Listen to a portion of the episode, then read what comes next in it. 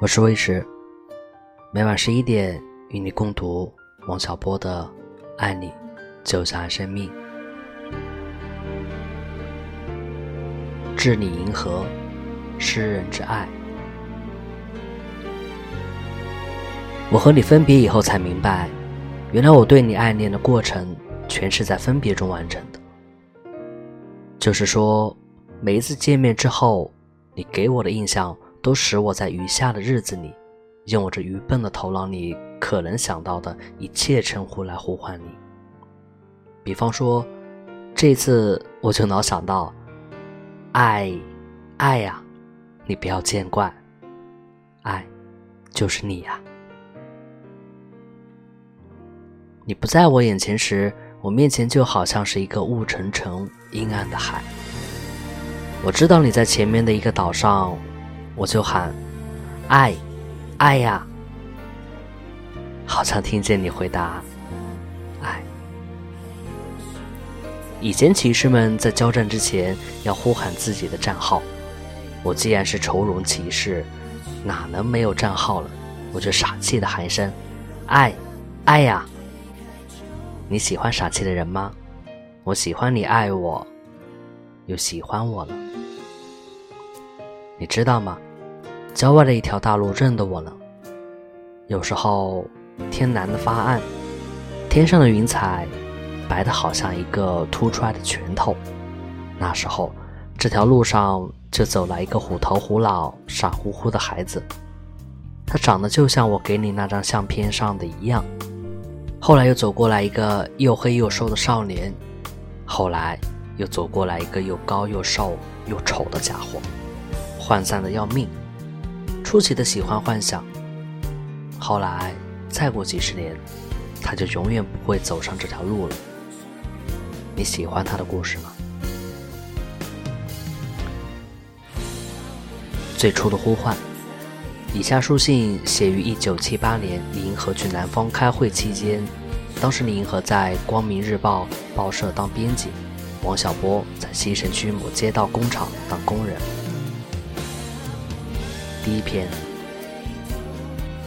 你好啊，李银河。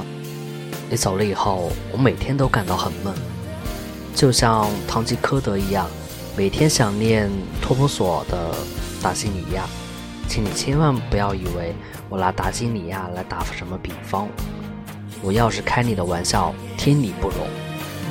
我只是说我自己好像那一位害了相思病的愁容骑士。记得塞万提斯是怎么描写那位老先生在黑山里吃苦吧？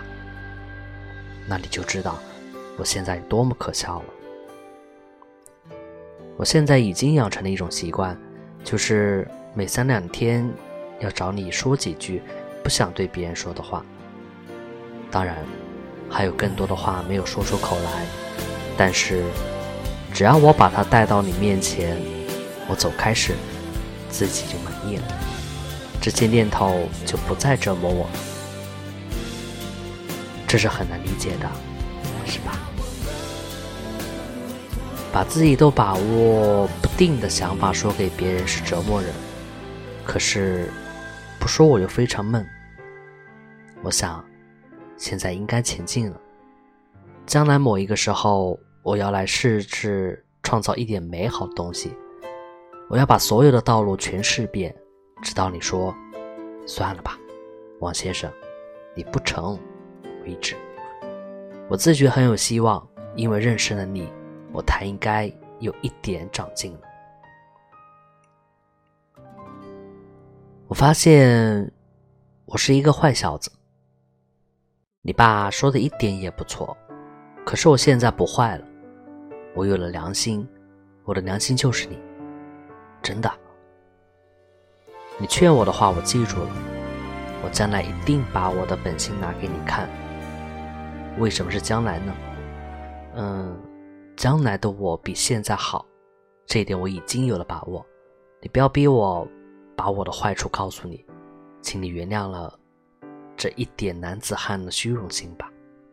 我会在暗地里把坏处去掉，我要自我完善起来，为了你。我要成为完人。现在杭州天气恐怕不是太宜人了。我祝你在天堂里愉快，请原谅我的字实在不能写的再好了。王小波，五月二十日。第二封。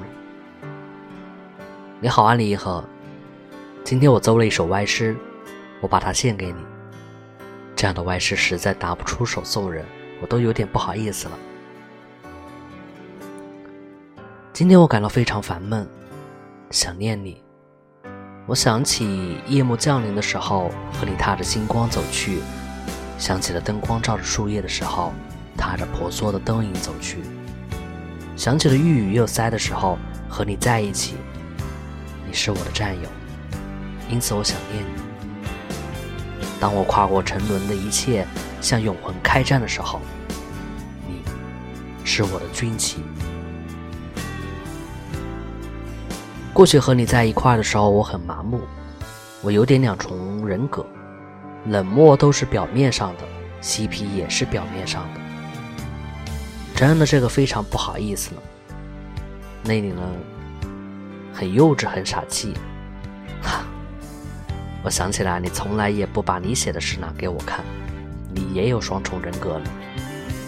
肖布拉的剧本《皮克梅良》里有一段精彩的对话。把这个问题说得很清楚。希金斯，杜特里尔，你是坏蛋还是傻瓜？杜特里尔，两样都有点，老爷。但凡人都是两样有一点。当然，你是两样一点也没有。我承认我两样都有一点，除去坏蛋，就成了有一点善良的傻瓜。除去傻瓜。就成了愤世嫉俗、嘴皮子伤人的坏蛋。对你，我当傻瓜好了。祝你这一天过得顺利。王小波，二十一日。